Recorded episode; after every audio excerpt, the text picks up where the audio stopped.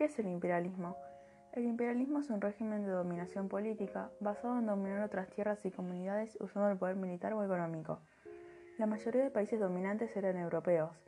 Pero ¿qué era lo que buscaban? Buscaban materia prima, mano de obra barata y un mercado consumidor, lo cual generó una gran rivalidad entre esas potencias. Pero, ¿qué lo caracteriza? El Estado dominante ejerce influencia política, económica y cultural sobre los demás es decir, que obligaban a las personas a adaptarse a la cultura del dominante. Están interesados en países muy pobres donde hay una sumisión económica, para poder aprovecharse de ellos y expandir su territorio. También lo caracteriza el etnocentrismo, que significaba que sus razas eran superiores a los demás. Utilizaban mano de obra barata para que se gaste menos dinero. Por último, lo caracterizó el crecimiento económico de potencias dominantes, ya que con el desarrollo industrial se crearon máquinas y mejoraron las técnicas agrícolas y ganaderas.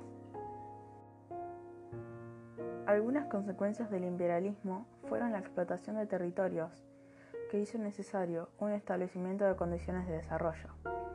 El aumento de la población causó un desequilibrio y una falta de recursos. También la pérdida de identidad de los pueblos indígenas que eran obligados a adaptarse a la cultura europea.